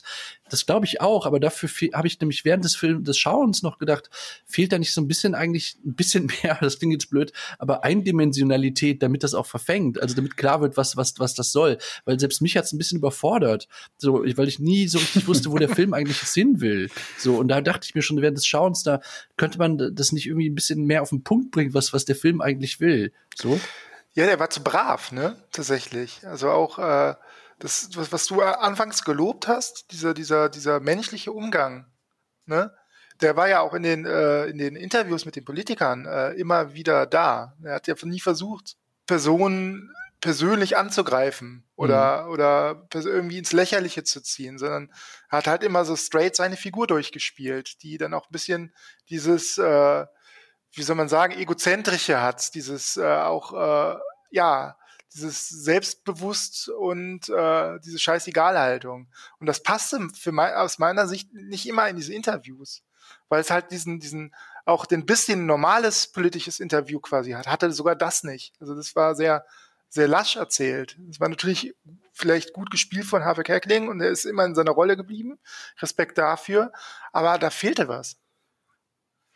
Das ging mir tatsächlich ähnlich, dass ich irgendwie nie so wirklich wusste, was will der Film eigentlich von mir oder was will der Film sein. Du hast es so gesagt, Dax. Mhm. Ist das eine Satire? Ist das irgendwie eine Piepshow im Politikbetrieb? Ist das einfach nur eine Sketchparade? Ich konnte das auch nicht einordnen. Ist es hier eine Politikkritik oder ist es vielleicht sogar schon Werbung für die Parteien? Weil wenn du die anguckst, es ist ja, um hier wieder eine Borat ranzuholen, es ist ja nicht so subversiv, dass die Leute, mit denen er in Kontakt gerät, nicht erkennen. Sie wissen ja, dass es Harpe Kerkeling ist. Die Figur ja. ist viel zu groß, um da was Subversives zu machen. Das heißt, ein Jürgen Rüttgers, eine Claudia Roth, ein Cem Özdemir, die machen da mit und lassen sich bewusst auf diesen Spaß ein. Ja, können, können auch eine Rolle spielen. Das heißt, da gibt's nichts zu entlarven. Jetzt kann man natürlich sagen, ist es vielleicht eine Entlarvung, dass sie da mitmachen. Aber Nee, ich glaube, entlarvt wird da eigentlich gar nicht groß was. Also es ist, nee, denke ich auch. Das ist, glaube ich, gar nicht der, also wenn es probiert worden ist oder wenn das das Ziel war, dann muss man sagen, das hat nicht geklappt. Ich finde aber trotzdem die äh, Passagen mit Rüttgers und, und Claudia Roth und so weiter irre unterhaltsam. Also äh, vor allen Dingen Claudia Roth. Äh, es gibt ja diese kleine Szene kurz vor Schluss, wo sie äh, alle in der Sendung eingeladen sind von Ulrich Meier, Akte irgendwas. Akte 09, genau. Akte 09 und äh, es gibt dieses, diese, diese, dieses Bild in der Maske, wo Claudia Roth die Gurken auf den Augen hat. Und dann ähm, kommt die lo echte Lokalpolitikerin das wollte ich eh noch fragen. Ist das wirklich eine, eine Greven Brocher äh, CDU-Politikerin? Ja. Frau ne? Quasny, die ja. ist äh, sogar Bürgermeisterin gewesen später. Ah, okay. Die ist danach Bürgermeisterin geworden. Genau, genau. Weil, weil ihre Rolle ist natürlich jetzt auch dann super speziell eigentlich in dem Ganzen, weil einerseits ist sie eigentlich in den dokumentarischen Passagen zu Hause, wo sie halt konfrontiert wird mit Horst Schlemmer. Dann ist sie aber auch in diesen fiktionalen, als diese diese ganze Szenerie, äh, das große, äh, die große Debatte bei Akte 09 äh, mit Ulrich Meier, da taucht sie dann auch auf so als Figur im Film. Das finde ich total interessant. Und da, da sagt irgendwie Claudia Roth, ja, ich habe hier die Gurken auf den Augen und dann sehe ich auch besser grün irgendwie so als Begründung, warum sie da äh, nur eine, ein Gurken. Sie spielt das einfach wahnsinnig gut. So, da dachte ich so, ja, das ist echt richtig witzig. Und bei Rüttgers eher im Gegenteil, wo man denkt, meine Güte, was für ein arroganter Unsympath. Das habe ich mir auch gedacht. Unglaublich. Er versucht sich da auf eine Ebene, äh, eine Ebene zu finden, eine gemeinsame, du merkst so, eigentlich will er den gar nicht da haben. Und jetzt überleg dir mal, es wäre jetzt kein Horst Schlemmer, kein offensichtlicher Schauspieler, sondern wirklich mal irgendwie so ein äh, äh Mann, der äh, äh, sagt, wir müssen mal was ändern und alles, was sie machen, das ist doch, äh, ich mache was eigenes und mit welcher Arroganz er den tatsächlich dann auch abkanzelt. Ja. Wenn man sich vorstellt, dass es dann vielleicht wirklich jemand ist, der irgendwie äh, in die Richtung denkt, dann ist das schon ja sehr belehrend und von oben herab. Total, ja. total. Ja, die Lokalpolitiker wirken immer ein bisschen verloren in dem Film, oder? Ja. Das habe ich mir nämlich auch gedacht. Also gerade weil äh, jetzt, wenn wir die Ulrike Quasny mal nehmen, ich finde, Horst Schlemmer lässt sie da nicht besonders gut aussehen. Das liegt auch daran, dass sie wahrscheinlich da auch jetzt kein Profi ist im Schauspielerischen. Aber ich verstehe dann nicht ganz, wenn man nichts entlarven möchte wie man dann eine Politikerin, die offensichtlich da äh, unbeholfen ist, dann doch irgendwie ja so ein bisschen den Boden wegzieht, weil es geht ja tatsächlich auch um äh, ein hartes Thema, was er im Interview mit ihr bespricht, nämlich die Finanzen, wo sie offensichtlich auch einen kleinen Rechenfehler oder Denkfehler hat. Und dann ist sie zwar eingeweiht, dass es Horst Schlemmer ist, sie weiß, dass es Horst Schlemmer ist, aber gleichzeitig ist Horst Schlemmer da komplett am Improvisieren und sie kann da nicht gegenhalten. Da würde ich aber jetzt kurz gegenhalten, sorry, äh, wenn ich dir das Wort gerade abschneide. Ja, klar, sicher. Ähm, aber ich glaube, dass es vielleicht auch gar nicht wirklich um, um, Entla um Entlarven geht. Man ist das nur aus heutiger, äh, ich nenne es jetzt mal äh, Satire-Sicht oder die Rezeptionshaltung bei uns äh, Zuschauern ist ja heute ähm, einfach so konditioniert, dass wir immer denken, das müsste jetzt groß etwas entlarvt werden. Mhm. Und ich glaube, dass natürlich das Missverständnis bei jemandem, der dann eine politische Karriere in der Fiktion anfängt, noch, noch näher liegt, weil man denkt, na, jetzt entlarvt er den Politikbetrieb mal so richtig.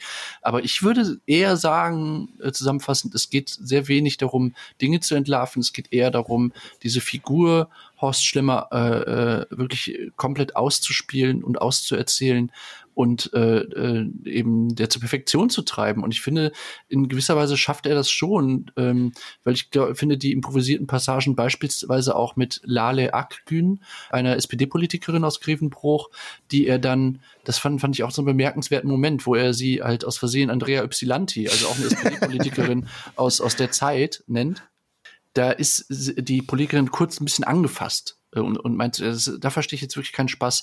Und das sind halt die Momente, wie, wie Horst Schlemmer da reagiert oder Happe Kerkeling als Horst Schlemmer. Das ist für mich so äh, die, die große Qualität des Films, weil mhm. er es schafft, da jetzt keinen Zwist oder irgendetwas draus zu machen, sondern er regelt das auf diese Horst Schlemmer Art und sagt dann eben, naja, äh, ich habe mich vertan, so. Und damit ist das Ding dann auch durch. Und ich liebe einfach, wie er sie auf der, wie, wie er die, die PolitikerInnen auf sein Level, auf sein, auf seine, auf seine Sicht der Dinge reinzieht oder runterzieht und wie das funktioniert. Also das finde ich halt großartig zu beobachten. Das macht richtig Spaß, weil ich glaube, das ist ganz oft so äh, in den Interviewsituationen, auch beispielsweise mit dem FDP-Politiker auf diesem auf dieser Hollywood-Schaukel, wenn als der versucht irgendwie auf auf ihn als Person zu sprechen zu bekommen, dann äh, dann wendet sich Horst Stimmer sehr oft in den Interviewsituationen dem Interieur zu. Dann spricht er darüber, wie weich die Hollywood-Schaukel ist oder wie schön die, die, die, die Sessel sind im Büro von Jürgen Rüttgers und mit welcher Lässigkeit er das macht. Das ist einfach nur bewundernswert. Also das, halt, das, da kann ich mich drin verlieren, weil ich das so großartig finde, wie er das spielt. Ja, da kann ich, kann ich dir nur recht geben. Und ich glaube, dass da viele Erwartungshaltungen bei diesem Film nicht erfüllt worden sind. Also erstmal unsere Erwartungshaltung als Zuschauer, dass da jetzt irgendwas Enthüllendes passiert. Aber ich glaube auch die Erwartungshaltung der Politiker, die, die bei diesem Film mitgemacht haben. Ja. Äh, dass da irgendwie irgendwas Werbendes für die bei rauskommt, äh, ist auch nicht aufgegangen. Ich meine, die haben nachher, die meisten der äh, Politikerinnen haben ja später dann trotzdem irgendeine kleine politische äh, Karriere gemacht. Äh, Frau, Frau Kwasny ist äh, Bürgermeisterin geworden. Viele haben für den äh, Bundestag dann auch kandidiert. Aber so richtig werbend, aber also du vergisst es dann nachher auch hm. wieder. Also als ich es dann Jahre später dann nochmal geguckt habe, habe ich gesagt, aha, krass, die haben auch mitgemacht. Was, was bei mir hängen geblieben ist, auch äh, weil ich Griffenbrucher bin, ist, dass da Frau Kwasny mitgemacht hat. weil das ja nachher unsere Bürgermeisterin dann war. Ne? Deswegen, das ist hängen, aber dass da noch so viele andere Politiker dabei war, das wusste ich gar nicht mehr. Hm. Vielleicht einmal ganz kurz zu Frau Kwasny. Ähm, ja, dieser Werbeaspekt, den hat sie auch versucht zu nutzen. Es gab auch eine äh, Posse dann nachher, da hat sie dann ein Wahlplakat ähm, veröffentlicht mit einer Filmszene mit ihr und Horst Schlemmer. Und da hat das Management von Horst Schlemmer gesagt, nee, das wollen wir gar nicht. Wir wollen nicht, dass Horst Schlemmer äh, für politische Kampagnen genutzt wird. Unter anderem hat sich auch die NPD mal auf, auf äh, Horst Schlemmer bezogen, was auch nochmal einen Rechtsstreit hinterhergezogen hat. Frau Kwasny ist tatsächlich in dem Jahr dann auch Bürgermeisterin geworden Jetzt könnte man meinen, das hat ja dann irgendwie einen äh, positiven Effekt gehabt, dieser Film. Jetzt muss man sagen, in Wirklichkeit hat Grevenbruch oder die CDU in Grevenbruch an dem Tag, äh, an dem Wahlsonntag äh, im, im Jahre 2009 ein Debakel erlebt, elf Punkte verloren. Und Frau Kwasny auch nur mit 0,45 Prozentpunkte ist sie Bürgermeisterin geworden. Also es war jetzt nicht so, dass dieser Film da jetzt ähm, für sie einen großen, großen Erfolg gebracht hätte aber auch jetzt nicht wirklich einen großen Schaden, oder? Das weiß ich nicht. Äh, Im Vorgespräch hast du ja mal so angedeutet, dass du es schon etwas peinlich fandst, dass eine, eine, eine, eine, eine Vertreterin, eine Stadtvertreterin so eine Rolle in dem Film spielt. Ja, schon, schon. Äh, das glaube ich auch, dass das viele hatten, aber ich glaube, ob das jetzt das Zünglein an der, an der äh, Wahlwaage war, das kann ich jetzt gar nicht mehr sagen. Aber vielleicht ist das auch nur unsere urbane Großstadtmeinung. Ja, das, genau das, das mag sein. Äh, das, das es gibt tatsächlich ja. auch, auch in der CDU, auch das mal um der Vollständigkeit halber zu sagen, auch da äh, zu dem Zeitpunkt auch durchaus kontroverse Themen, äh, die dadurch äh, ähm, äh, dazu geführt haben können, dass sie so ein bisschen abgestraft wurde, die CDU. Ich will das jetzt nicht alles auf den Film zurückführen, nicht, dass dieser Eindruck hier entsteht.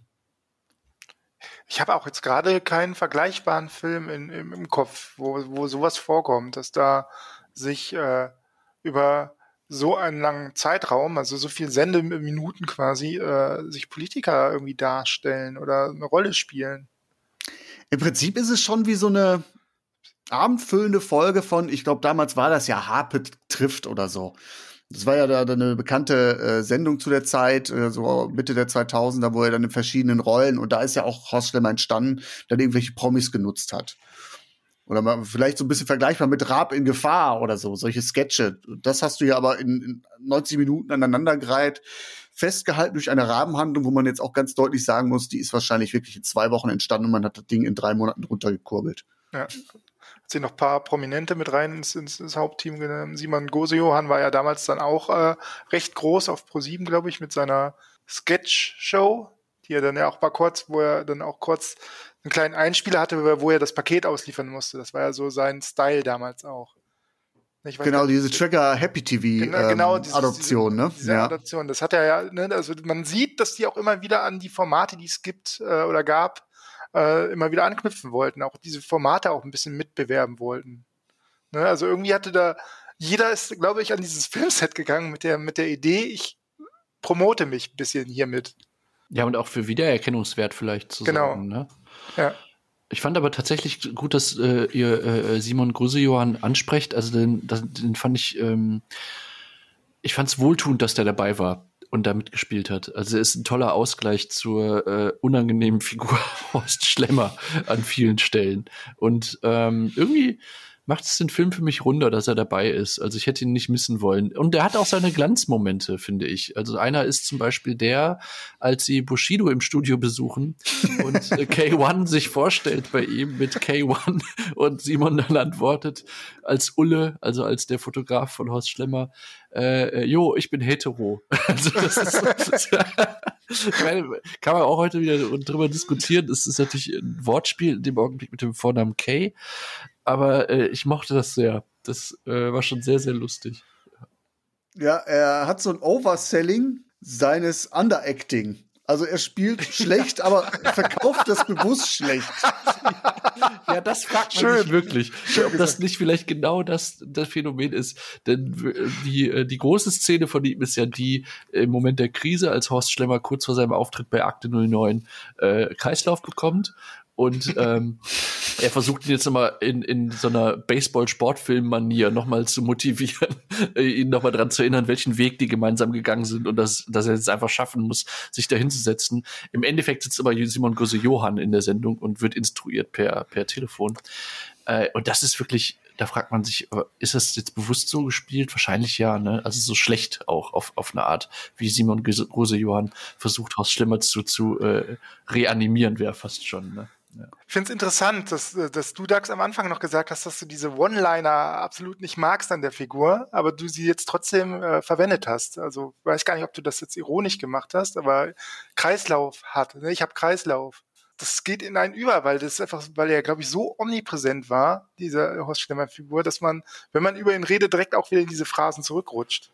Ja, ja, also ich will mir das nicht zu eigen machen. Jeder weiß dann sofort, was gemeint ist. So, ja. Wir werden die nächsten Tweets auf jeden Fall mal äh, genauer aufschreiben. Das, das wäre super. Ja. Die, die Schlemmerwoche. Die Schlemmerwoche. Schlemmerwochen. Los Wochos.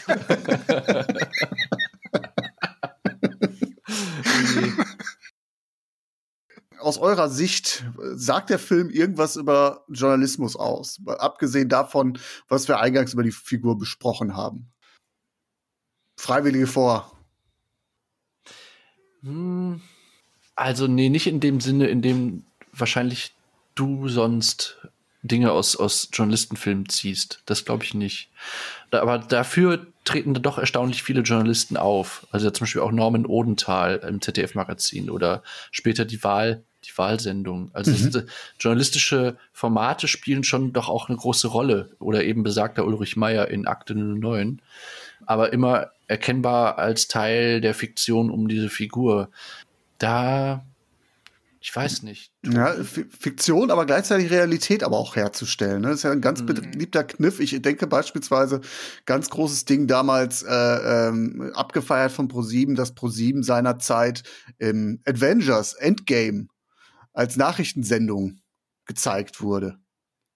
Ja, das ausgerechnet so, so ein Avenger-Universum plötzlich mit echten Journalisten und Nachrichtensendungen aufwartet. Also das ist schon äh, ein sehr interessanter Kniff, wie ich finde das Thema Journalismus wird ja am Anfang des Films ziemlich schnell abgearbeitet, dann aber auch sehr klischeehaft. Ne? Der äh, große Medien, Zigarre rauchenden Medienboss, dessen Gesicht man auch gar nicht sieht. Ne?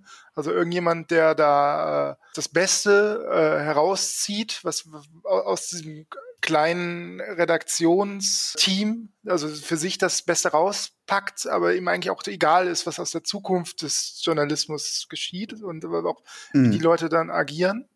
Na, dann natürlich äh, ist der ist die Figur Horst Schlemmer natürlich alkoholkrank, was dann auch immer wieder betont wird, ne?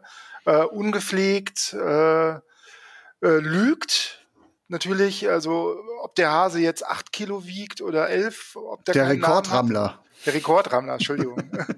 da muss man ja auch, äh, ob der jetzt einen Namen hat oder nicht, das ist ja auch egal. Äh, das ist äh, natürlich äh, vergisst man das, weil dann die anderen, weil das Thema Politik dann äh, ziemlich schnell überschwappt, aber der Journalist an sich, würde ich sagen, kommt da nicht gut weg.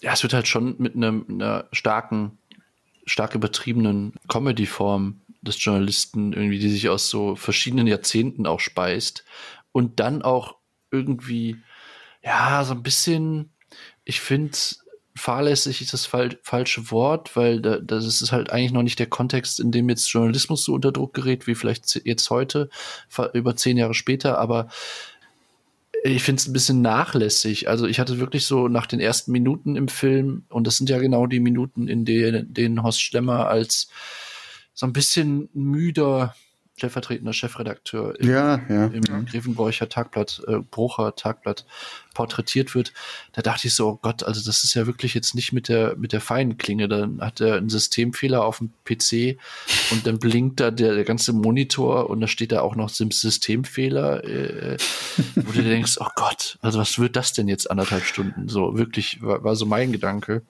Dann, ähm, diese, äh, das, das finde ich einfach, und wie du schon sagst, also da wird dann der, äh, der, der eigentliche Chefredakteur in der Redaktionssitzung wird dann gar nicht mit dem Gesicht gezeigt.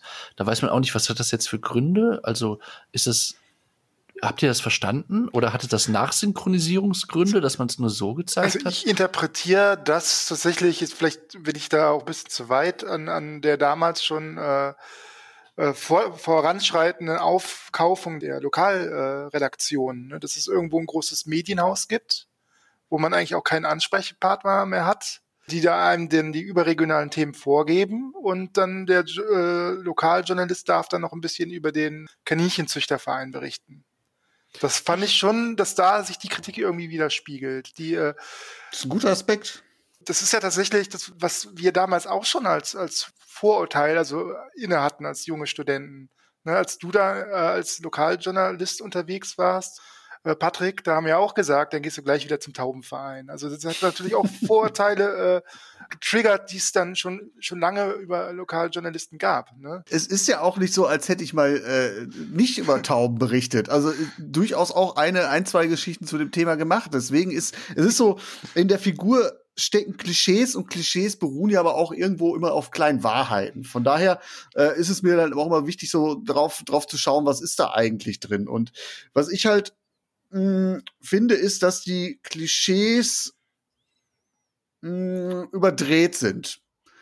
Und wenn hier ein Horst Schlemmer gezeigt wird, der amtsmüde ist, das ist hier äh, ganz klar der Lokaljournalismus als Sackgasse. Ne? Er hat ja jetzt nicht irgendwie, er macht das ja irgendwie, äh, die Politik macht er ja gar nicht so aus offensichtlichen Gründen, weil ihn was Konkretes stört, sondern weil er sagt, ich muss was anders machen, mit meinem Leben was anfangen. 25 Jahre Grevenbrucher Tageblatt, das ist doch nicht, das ist doch nicht das Wahre so. Ne? Und äh, es ist, es ist ein Eskapismus. Und ich finde Lokaljournalismus als Sackgasse, das ist auch ja gar nicht so unrichtig. Ne? Es ist schon tatsächlich so, dass gerade der Lokaljournalismus unter Ressourcenknappheit zu leiden hat, Personalknappheit, äh, Verdichtung von Arbeit und durchaus auch, wenn man im Mantelteil sitzt und dann irgendwann ein Alter erreicht hat und äh, man eigentlich kurz davor ist, äh, ein Abfindungsangebot zu bekommen, äh, heißt man dann auch äh, ganz gerne mal auch Leute, äh, Leute ins Lokale down zu shiften oder so. Das ist schon nicht unrichtig, aber ich halte es dann trotzdem für fahrlässig, den Lokaljournalismus so, so, so runter zu Also der lässt ja überhaupt kein gutes Haar, ne, an, an dem Lokaljournalismus. Gerade so dieses, ja, eigentlich steckt es ja doch drin, in diesem Gespräch mit dem Kaninchenzüchter. Der Mann freut sich ja offensichtlich, dass er da ist, ne? Ich weiß nicht genau, ich kann nicht einschätzen, ob die Szene gespielt ist, ob er sich bewusst ist, wer da eigentlich da auftritt. Ich, ich weiß es nicht so genau. Aber das ist auch das, was ich tatsächlich als Lokaljournalist wahrgenommen habe und erlebt habe, dass viele Menschen sich freuen, wenn sich jemand ihrer Geschichten und auch ihres Stadtteils annehmen und die das zu, zu schätzen wissen. Na, ich habe damals so oft zu hören bekommen, sowas interessiert mich, was in Berlin passiert. Da, wo Horst Schlemmer ja gerne hin möchte. Ich möchte wissen, was vor meiner Haustür passiert. Ich äh, würde da auch nochmal ähm, bestätigen, also diese Überdrehung finde ich ein gutes Wort, denn äh, so dieses Klischee vom äh, journalistischen äh, äh, der Arbeit, die dann dich doch nur in den nächsten Taubenzüchter oder Kaninchenzüchter oder Dackelverein trägt. das, das haben wir es alle genannt. Da ist natürlich was dran. Aber in meiner Erinnerung, ohne dass ich das jetzt selber, äh, ähm, dass ich selber gearbeitet habe in dem Bereich, aber in meiner Erinnerung waren das dann äh, Kommilitonen, die davon berichtet haben, ja, also ich habe jetzt bei der Zeitung äh, angefangen oder ich mache das jetzt seit zwei Jahren und äh, ich muss dann immer da und dahin fahren. Und das waren halt immer genau diese Außeneinsätze bei, bei diesen Vereinen irgendwie. Mhm. Das mache ich dann. Da hatte ich wirklich ein paar Leute, die das äh, zu der Zeit gemacht haben, als ich studiert habe. Und äh, es ist aber äh, diese, diese äh, Jobs sind dann auch tatsächlich Aufgabe, glaube ich, gewesen äh, in der Realität von eben Leuten, die gerade frisch drin sind oder als Freie gerade anfangen oder so oder noch studieren oder whatever. Äh, und die Überdrehung liegt also ein bisschen darin zu sagen, naja, Horst Schlemmer, 30 Jahre oder 20 Jahre arbeitet er jetzt da und der macht halt immer noch die Jobs so mhm. und macht das immer noch und mhm. das ist ja so die die eine Überdrehung und das andere ist glaube ich der Film findet vielleicht genau an der Schwelle äh, äh, wird er produziert Ende der Nullerjahre, bevor eigentlich ja in der Realität so eine Diskussion darüber einsetzt, die die auch eine Elitendiskussion ist, also die jetzt keine äh, äh, also die schon irgendwie in Berlin oder so geführt wird oder an, an äh, von, von den Leuten, die äh, äh so erste Liga-Journalisten sind, aber die irgendwann dann anfangen zu sagen, ja, eigentlich geht es doch schon darum, den Lokaljournalismus zu, zu stärken, so, mhm. weil das genau das ist, was, was die Leute eigentlich interessiert, so was vor deren, wie du schon sagst, vor deren Haustür ähm, passiert. Und jetzt haben wir eben so Phänomene irgendwie, dass in kein, ich weiß nicht mehr, ist es Thüringen, Sachsen, wo es teilweise kreisweit keine Regionalzeitungen mehr gibt und so und wo man sich jetzt plötzlich fragt, na, wie kann man dem jetzt nochmal irgendwie äh, begegnen über Crowdfunding oder whatever. So, also die Probleme sind ja nicht, nicht kleiner geworden inzwischen. Ja. Und, und deswegen glaube ich, dass die Art und Weise, wie das hier, wenn auch satirisch oder, oder eben äh, karikaturenhaft aufgegriffen wird, ich glaube, das würde man heute, zehn Jahre später, nicht mehr so machen, weil mhm. man auf, auf einer anderen Grundlage diskutiert. Auch wenn es eine Komödie ist oder Klamauk oder whatever. Ich glaube, man, man, kommt, man käme in der Diskussion um Lokaljournalismus jetzt woanders her als da in, in, in dem Film. Gutes Stichwort. Vielleicht, wenn wir dann da den journalistischen Bereich einmal abhaken und aber gerade aus diesem Thema heraus, der Film, obwohl der von 2009 ist, wirkt sehr, sehr weit weg. Findet ihr nicht auch? Also ich finde, das liegt äh, schon allein, das ist jetzt vielleicht ein bisschen makaber, aber allein Schumi zu sehen in der letzten, allerletzten Szene, ne? Das mhm. ist so weit weg irgendwie, das, das fühlt sich, also den, und das, das hast du mit vielen, vielen, vielen kleinen äh, Elementen auch in dem Film, finde ich. Ich habe eine These, warum das so ist ähm, äh, okay. die ganze Diskussion stellen, weil mir das auch aufgefallen ist. Es ist doch, man denkt sich die ganze Zeit, es ist doch wirklich nur elf oder was 2009, zwölf Jahre her. Warum wirkt das so endlos weit weg wie aus einer anderen Zeit? Ich glaube, es sind die iPhones, die fehlen. Also ich glaube, ich habe nochmal nachgeschaut, Einführung des, des iPhones, das sozusagen dann auch die das Internet auf äh, dem Handy und alles, was damit zusammenhängt, äh, revolutioniert ist zwei Jahre vorher, äh, also zwei Jahre vorher kommt das erste iPhone auf den Markt. Mhm. Und das einzige Smartphone, glaube ich, das wir im ganzen Film sehen, wenn es überhaupt ein Smartphone ist, ist auf einer Wahlkampfveranstaltung von Horst Schlemmer äh, relativ gegen Ende des Films ich glaube in Grevenbruch auf dem Marktplatz, wo er in, ähm, in Diskussion gerät, auch mit einer älteren Passantin und ein anderer Rentner im Hintergrund zückt sein Handy, was aber ganz offenbar noch ein Klapphandy ist mhm. und filmt das mit seinem Handy. Und das ist, glaube ich, nicht gestaged, sondern das ist, das gehört zum dokumentarischen Teil. Das ist, das ist auch, sorry, dass ich da jetzt Nee, nee, das, dass ich da reingrätsche, nur ganz kurz, um es zu sagen. Es ist für mich auch die stärkste Szene, weil da auch offensichtlich ist, dass die Frau den Horst Schlemmer nicht erkennt oder den Harpe Kerkeling nicht ja. erkennt. Ja. Das ist genau. das ehrlichste, das ehrlichste ja. Dokument in diesem ganzen Film, finde ich. Genau. Und nur um das eben zu Ende zu führen ja. mit dem iPhone, ich glaube, äh, worauf man da trifft, vor allen Dingen, weil man ja auch in Grevenbruch zum großen Teil unterwegs ist, aber auch die Szenen in, in Düsseldorf und, und in Berlin, ähm, ich weiß nicht, ob ich übertreibe, aber ich habe das Gefühl, man ist eigentlich so, ich äh, mach's jetzt mal hochtrabend, man ist eigentlich am Vorabend dieser, dieser äh, digitalen äh, äh, äh, Smartphone-Revolution, die die Welt halt verändern wird. Man merkt so ein bisschen auch vielleicht noch an, an den Studios, in denen unter, man unterwegs ist. Man ist noch in diesen Home Shopping Europe Dingern und so. Die gibt's heute auch noch klar. Aber die Welt ist wirklich noch ganz spürbar eine andere, bevor dann Internet äh, und, und, und äh, Social Media eigentlich auch den Politikbetrieb komplett verändern, weil das äh, Social Media und Twitter und Facebook spielen noch gar keine Rolle in dieser Welt. Und das mhm. ist aber nur ein paar Jahre später ist es komplett anders. Mhm. Und dafür die ganzen analogen TV-Geschichten, genau. auch DSDS-Parodien und solche Sachen. Genau, genau. Und auch Röhrenmonitore. Ja, wobei ich, äh, äh ich weiß nicht, ob 2.9 noch, aber als ich so äh, 2.4, 2.5, 2.6 in der Redaktion gearbeitet habe, waren die, waren die Monitore auch noch dick. Ja, ich, ich, kann dir, ich kann dir da nicht widersprechen, Dax. Ich glaube, es ist aber auch noch ein bisschen zusätzlich dazu, dass äh, die ganzen Leute, die da auch gezeigt werden auf Plakaten, so ein Till Schweiger zum Beispiel, mittlerweile in meinem Kopf auch als ältere Personen abgespeichert sind. Und wenn ich da so einen glatt gebügelten Til Schweiger auf einer Fahne sehe, dann denke ich mir, okay, das muss ja Jahre her gewesen sein. Aber das, das mag in deine These mit einspielen, weil auch die Bilderwelt natürlich dadurch schneller geworden ist. Ne? Also dass ich jetzt, äh, wenn ich möchte, sofort ein aktuelles Bild von, von, äh, von Til Schweiger kriege. Oder auch ich von seinen, seinen äh, Nachrichten, die er in die, in, der, in die Welt schickt, immer was mitkriege, obwohl ich ihm nicht folge. Ne? Das ist natürlich, äh, ja, ich glaube, da kann ich dir, kann ich mit dir gehen, weil man ganz viele Standbilder aus der Zeit dann auch, ich würde es sogar als, als Schön, Standbild ja. sehen, äh, wie, wie er wieder, wieder sieht. Ne? Also so das, die man so aus der Zeit, wo, wo man noch gesagt hat, das ist jetzt meine Jugend oder das ist meine Anfangsstudentenzeit, wo man noch so, so Zeitabschnitte hatte und da zu diesen Zeitabschnitten bestimmte Bilder hatte und die dann durch diesen Film wieder hervorgerufen mhm. werden. Ich würde noch eine These in den Raum werfen.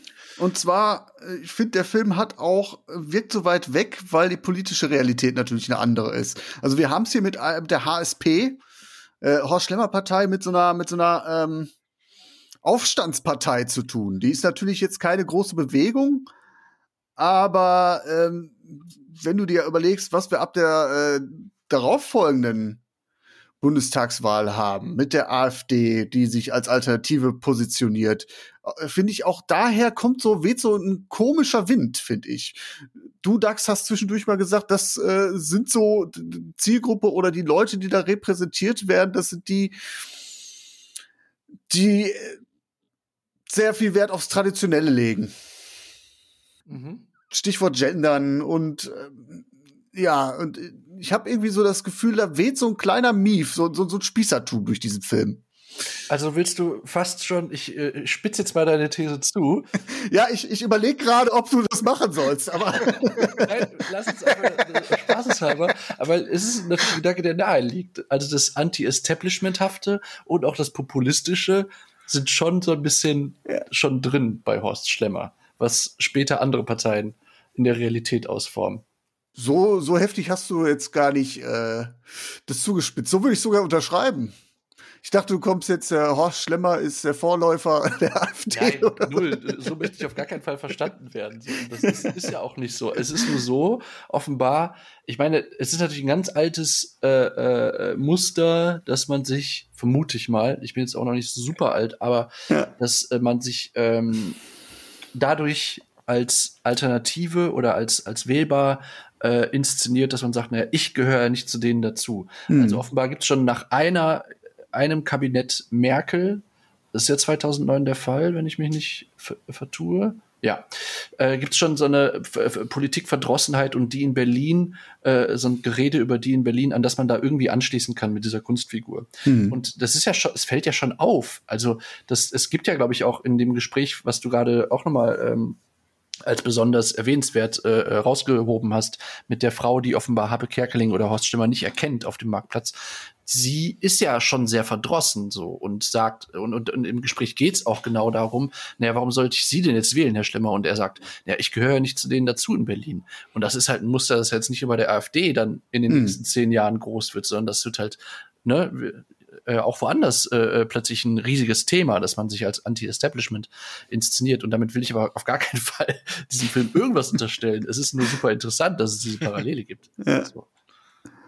Um es dann vielleicht positiv zu formulieren, der Film hat eine Unaufgeregtheit, die du wahrscheinlich heute in so einem Film nicht hättest. Es wirkt alles irgendwie noch betulicher. Und da spielt dann, glaube ich, wieder dein Smartphone-Thema mit rein. Also ich glaube, das, das sind so zwei Thesen, die sich miteinander verschmelzen lassen. Mhm. Ja, spannend, aber krass. 2009 ist echt schon eine lange Zeit irgendwo. Was ich aus Filmen aus dieser Zeit halt äh, absolut nicht mehr leiden kann, äh, ist halt dieser, dieser lustige Sexismus, der immer wieder äh, dann hochgespielt wird und wo auch alle immer mitmachen. Das, das finde ich immer unerträglich an solchen Filmen. Diese Altherrenwitze. Genau, das ist jetzt, wo sind denn, wenn man mit der Frauenpartei spricht und sagt, wo sind denn hier die Hasen? Wir haben ja Hasen in unserer äh, Gruppe. Natürlich ist dann äh, äh, der Film sich so ein bisschen bisschen Rettungsinsel geschafft, in dem der lustige Glückshase äh, aus äh, Kein Pardon äh, da mitspielt. Aber trotzdem auch, dass die äh, Alexandra Kamps, Kamp, ja, so hieß sie, mhm. Ne? äh, Alexander Kamp dann ihm verfällt und er dann quasi als Mann äh, auch direkt in den Geschlechtsverkehr äh, übergeht. Das, oh, ich kann sowas nicht mehr sehen. Also das ist für mich auch so weit weg. Das ist sogar noch weiter weg als die 2000. Ich, äh, zur Hälfte mit, sag auch, es ist eigentlich ist es äh, äh, nicht mehr zeitgemäß, das so zu machen. Auf der anderen Seite äh, würde ich einerseits ins Feld führen, klar, also dieser Sexismus liegt natürlich auch in der Figur begründet. Also der wird ja auch ausgestellt und ist jetzt, also wird er nicht irgendwie glorifiziert, sondern das gehört halt zur unangenehmen äh, Erscheinung von Horst Stemmer nun mal dazu, dass er dann solche Sachen sagt. Aber klar, da würde ich auch sagen, der Gag mit, wo sind denn hier die Frauen bei den, bei den Feministinnen, äh, ist genauso wie der DSDS-Gag oder auch diese ganze Auto-Beulen-Nummer wirkt unheimlich müde, also als Gag äh, gegenüber hm. anderen, anderen Dingen im, äh, im Film. Bei der ganzen Alexandra Kamp-Geschichte, da weiß man so im Kleinen, wusste ich im Kleinen auch noch nicht, äh, dann nochmal zusätzlich nicht, wo das eigentlich hin soll. Ich fand nur äh, also diese ganze Be Beziehungsgeschichte, ging es da jetzt irgendwie um darum, so eine Sarkozy-Carla Bruni-Nummer irgendwie äh, da, da drauf zu stülpen, dann hat es für mich nicht so richtig geklappt, weil es ein bisschen sehr gezwungen wirkte. Aber was ich total interessant fand, war die Sexszene tatsächlich zwischen Horst Schlemmer und Alexandra Kamp, weil ähm, selbst für Komödien habe ich äh, äh, so eine Sexszene, heterosexuelle Sexszene noch nie inszeniert gesehen. Also die ist ganz merkwürdig inszeniert, weil man so, es hat halt mehr sowas von Slapstick und man sieht immer nur die Füße, die aufs, aufs, aufs Kissen fallen und dann sieht man wieder Socken, aber es hat null etwas von, äh, man kann sich halt vorstellen, wie, wie andere Komödien zu der Zeit oder auch noch in den 90ern so deutsche Komödien Sexszenen dargestellt haben. Das hat null damit was zu tun. Das fand ich zumindest bemerkenswert. War tatsächlich auch ja eine der wenigen filmischen Überraschungen. Da habe ich dann hart gelacht, muss ich ehrlich sagen, weil es wirklich so absurd ist. Mit das Bett irgendwie, man sieht ganz eindeutig, dass irgendwie eine ganze Crew am Bett rumwackelt und du siehst nur die Socken da rumfliegen und so. Das fand ich dann erstaunlich wenig, soll ich sagen, wenig der, äh, der normative männliche Blick auf Sex oder heterosexuelle Blick auf Sex. Es hatte was, hat, irgendwie hat es, hat es eigentlich Sex im Film unterlaufen. So ja, ja. es war sagen. irgendwie dadaistisch schon fast, ja. fand ich. Genau. Ja, okay, da gehe ich mit.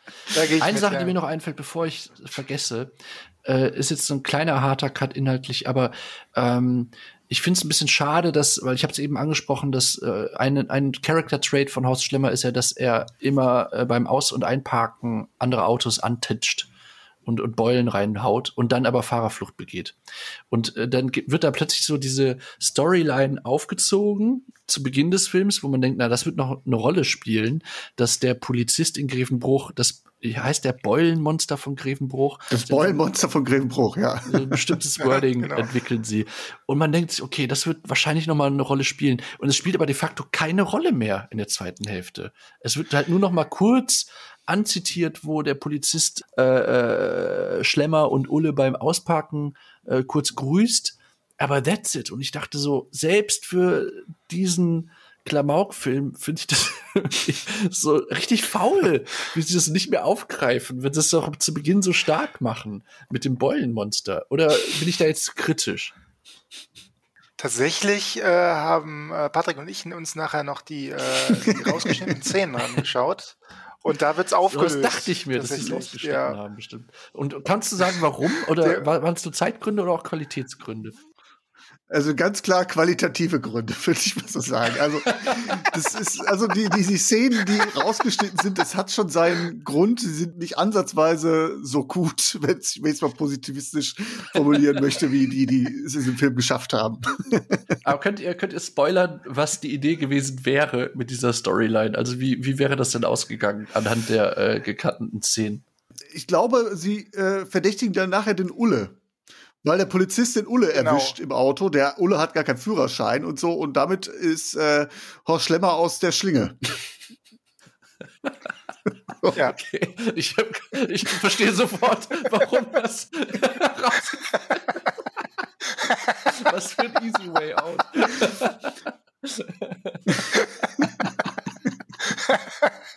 Schade. Aber wo kann man das schauen? Kann man das im Abspann schauen? Auf der, auf der DVD, die ich tatsächlich ja dann ah, okay. teuer erstanden habe. Ja, irgendwie reizt es mich, das dann doch auch nochmal zu sehen, irgendwann, diese, diese Cut-Scenes. Ja. Vielleicht so zum Abschluss, das klang ja auch anfangs an, Dax, wäre die Figur heute denkbar und brauchen wir? Würde so eine Figur wie Horst Schlemmer unserer, unserer Humorlandschaft gut tun? Was meint ihr beide? Oder würdet ihr euch vielleicht auch ähm, nicht ganz so universal, vielleicht würdet ihr euch ein Comeback wünschen von der Figur? Also ich finde, ähm, spontane Antwort, äh, sozusagen kontraintuitiv ja, weil äh, die Stärke, wenn man dann eine Stärke identifizieren will, nochmal also im, im Rückblick, auch wenn ich eingangs gesagt habe, dass ich die Figur trotzdem nicht zu den stärksten Habe Kerkeling-Figuren zähle, aber was sie halt so unterscheidet, ist eben nicht die Bloßstellung von oder das, das große Entlarven. Ich würde sagen, Bloßstellen und Entlarven, das, das sind vielleicht so zwei so die gängigen Motivationen, warum man mit so einer Figur arbeitet heutzutage. Und was aber Horst Stemmer eigentlich in seinen besten Momenten schafft, ist ja auch so eine Art von Porträtierung vielleicht von einem bestimmten Milieu, whatever. Ähm, ich bin jetzt kein großer Habe Kerkeling-Experte, vielleicht stimmt das mhm. auch nicht, aber es ist so mein Gefühl. Und ich habe das Gefühl, dass so ein, ein, ähm, ein äh, Ansatz in, in, in dem Bereich, in diesem Humorbereich, der eben nicht nochmal pädagogisch den Leuten erklärt, dass äh, die AfD scheiße ist und äh, dass Grün gut ist und Klimawandel. Ich will mich jetzt gar nicht als irgendwie so, es geht mir gar nicht darum, dass ich das nicht auch so sehen würde. Es geht mir darum, dass ich mir zu viel äh, Humor heutzutage äh, halt pädagogisch erklären will, was gut mm. was schlecht ist. So. Und ich finde es so erfrischend, dass es Horst Schlemmer darum nicht geht, sondern dass es ihm wirklich um eine ganz eigentlich ja auch dann in guten Stellen sensible und warmherzige Porträtierung von Menschen, die nicht in Berlin leben, so mal ganz grob gesagt, geht. Mhm. Und da finde ich halt, das könnte man schon irgendwie noch ein bisschen mehr gebrauchen. Mhm. Einfach um die Humorlandschaft zu komplettieren. Ich fand, also nach dem Seherlebnis mit dem Tobi, ich fand den Film währenddessen super langweilig, aber wenn ich jetzt drauf blicke, finde ich es auch eigentlich angenehm, mal mhm. nicht irgendwie irgendwie äh, getriggert zu werden durch irgendwas. Weil der Film, ich habe gefragt, hat der Film eine Agenda? Vielleicht hat er das, äh, in meinen Augen hat er es nicht und das ist vielleicht auch mal äh, vielleicht auch mal ganz gut. Also ich gehe euch mit euch beiden d'accord auf jeden Fall. Ich finde, äh, das dieses, dieses sympathische und dieses empathische auch, was da Harper Kerkeling in seiner Figur dann doch mit rüberbringt, äh, finde ich auch äh, spitze. Und ich finde, äh, das fehlt uns zumindestens in der Fernsehlandschaft momentan. Auf YouTube gibt es so paar äh, Formate, äh, von Pierre Krause zum Beispiel, die Kurzstrecken kann ich nur empfehlen, um mal ein bisschen Werbung für ihn zu machen. Äh, da ist es auch, der ist auch immer sehr humorvoll, aber trotzdem sind, äh, geht mit Stars spazieren und dann ist es auch mal von der sehr menschlichen Ebene. Äh, ich finde, wir bräuchten wieder so Figuren, wie Harper Kerkeling sie darstellt. Er hat da ein ganz anderes Repertoire auch an Figuren, die auch vielleicht ein bisschen witziger sind. Ich finde dieses äh, dieses aus der Zeit gefallene, was ich an Horst äh, Schlemmer kritisiere, das finde ich nicht mehr, äh, finde ich nicht mehr tragbar und das muss auch nicht mehr sein. Also gerne eine interviewende Figur, die äh, bisschen äh, empathisch den Spiegel vorhält, aber nicht mehr mit den Eigenschaften von Horst Schlemmer. Ja, das Interessante das ist ja, äh, sorry, wenn ich noch mal kurz dazu was sage, aber es fällt mir gerade ein, dass vielleicht, äh, ich kann mich erinnern, so die ähm, Figuren, die auch zum Beispiel Christian Ulm entwickelt hat und dann auch auf die echte Welt losgelassen hat. Das spielt ja eigentlich auch zur Horst Stimmer Zeit. Also ich denke an die erste Staffel Mein neuer Freund und an die ähm, ja die sozusagen, wie nennt man das dann, die, die Sequels äh, in, in, in Webform mit den verschiedenen Figuren, die er gedreht hat.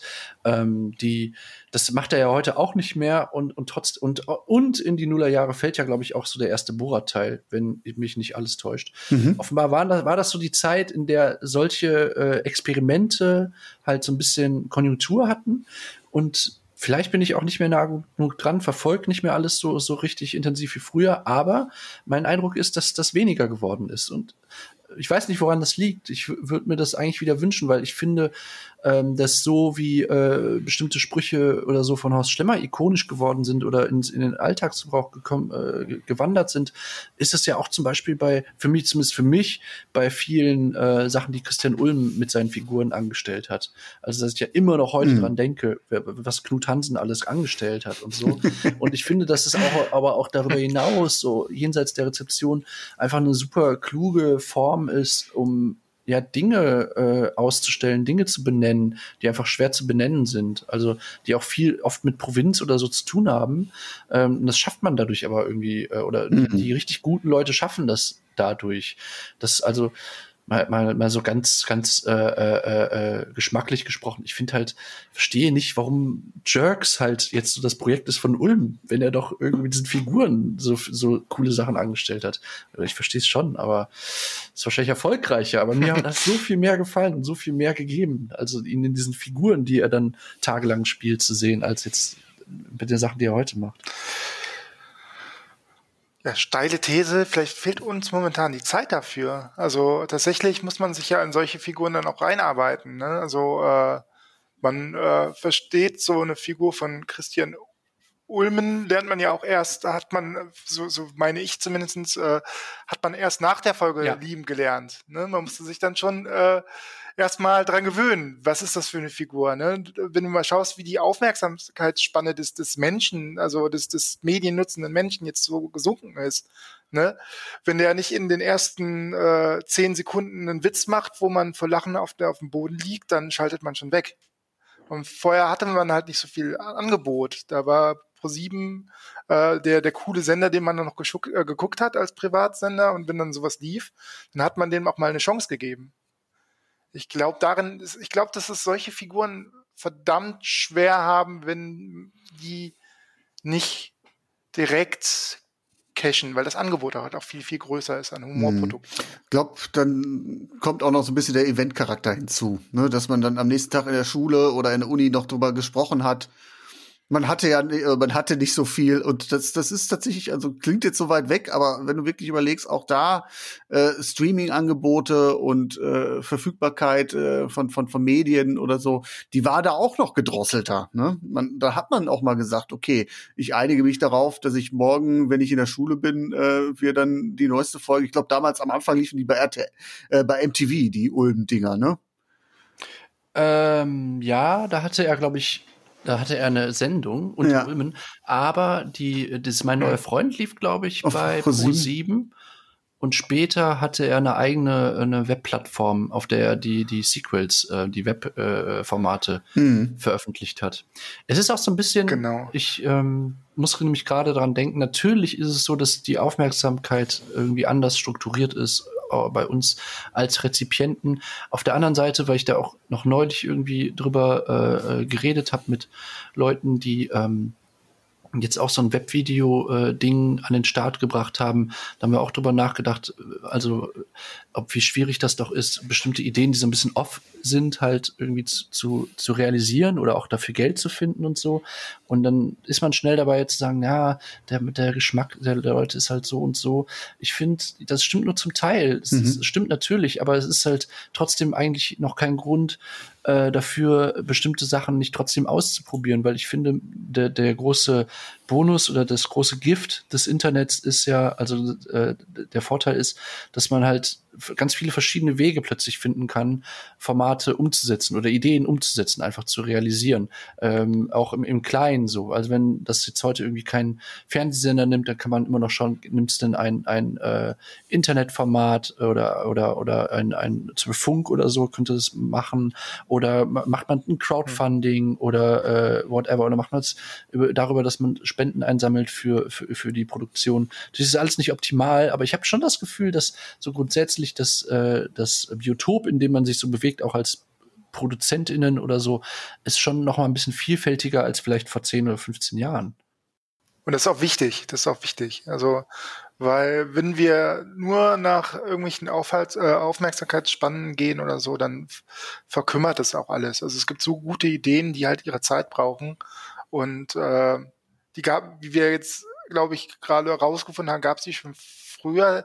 Ich glaube nur, dass das äh, sich halt auch vom Fernsehen halt alles weg, wegbewegt ne? und auch seine Nischen findet. Und äh, deshalb gebe ich die Hoffnung nicht auf, dass solche Figuren wie Horst Schlemmer jetzt irgendwann mal wieder auftauchen, weil alles hat dann wieder. Ich glaube auch, wenn du gerade den YouTube-Bereich anguckst oder Twitch oder so, da gibt's ja auch wirklich enge Bindungen zwischen Rezipienten und, äh, und Produzenten, wobei ja da auch, sag ich mal, äh, dieses, dieses Sende-Empfänger-Modell ja auch nicht mehr so zieht. Ich glaube einfach, ähm, Horst Schlemmer stammt aus einer Zeit, wo es halt sowas wie einen medialen Gesellschaftsvertrag gab. So jeder, jeder kannte ihn, ne? Ja. Jeder hat ihn geguckt und das gibt es heute nur noch selten in meinen Augen. Ja, das glaube ich auch. Gut, Jungs, Genug geschlemmert. genug geschlemmert. Ich habe auch langsam Die Rücken. Schlemmerwochen gehen ja dann demnächst bei dir weiter, Dax. Ich muss euch jetzt schon enttäuschen, das wird nicht passieren. Es war mir aber wirklich eine, eine große Freude, auch wenn es eigentlich ein Nonsensthema war. Äh, wenn wir jetzt überlegen, wir sind jetzt bei einer anderthalb Stunden, auch da kann man wieder recht viel rausholen. Es ist jetzt vielleicht nicht so die Journalistenfolge gewesen, aber sehr viel Medienbezug. Also ich glaube, äh, da ist doch viel dabei rumgekommen. Ich hoffe auch. Hoffe ich, dass ihr das genauso seht, liebe Hörerinnen, liebe Hörer. Also wir fanden es geil, so müsst ihr entscheiden damit. Am Ende steckt ihr mit den Füßen ab, ob äh, ich dann äh, die 5%-Hürde erreiche oder nicht oder in den Podcast-Charts bei iTunes äh, unsichtbar bleibe. Nur mit euren fünf Sternen geht's da weiter. Oder auch nicht. Müsst ihr entscheiden. Also ich höre mir die Folge jetzt schon mal zehnmal an. Das ist sehr gut, das ist sehr gut. äh. Lieber Dax Werner, lieber Tobi, war mir eine Freude. Hoffe, hat euch auch tatsächlich Spaß gemacht und Ganz äh, meinerseits. war ein sehr wundervolles Gespräch. Es war ein reines Vergnügen mit euch. Ich danke euch. Hat mir wahnsinnig viel Spaß gemacht. Ich hoffe, das hat nicht so viel bei dir getriggert, Tobi. Nein, gar nicht. Ich glaube, äh, mein Trauma hat sich gelöst. Das war eine gute Therapiesitzung für mich. Äh, ich kann jetzt wieder nach Grevenbruch mit einem Lächeln fahren und meine Freunde wieder besuchen, die ich jahrelang äh, gemieden habe. Grüße, Grüße übrigens an die, an die Heimatstadt dann auch. So viel Zeit muss sein. Dann hatte diese Episode zumindest einen Ja. guten Effekt. Das, so soll es sein. Wunderbar. Gut, dann verabschiede ich mich bei euch, lieber Dax, lieber Tobi. Danke auch und äh, ja, bis bald mal wieder, wenn dir wieder ein Film einfällt. Sehr, sehr gerne. Gerne auch umgekehrt. Das muss keine Einbahnstraße sein. Innovation ist keine Einbahnstraße.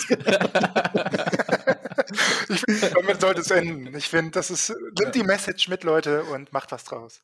Ciao. Bis dahin. Tschüss. Tschüss. Besucht journalistenfilme.de auch auf Facebook und auf Twitter.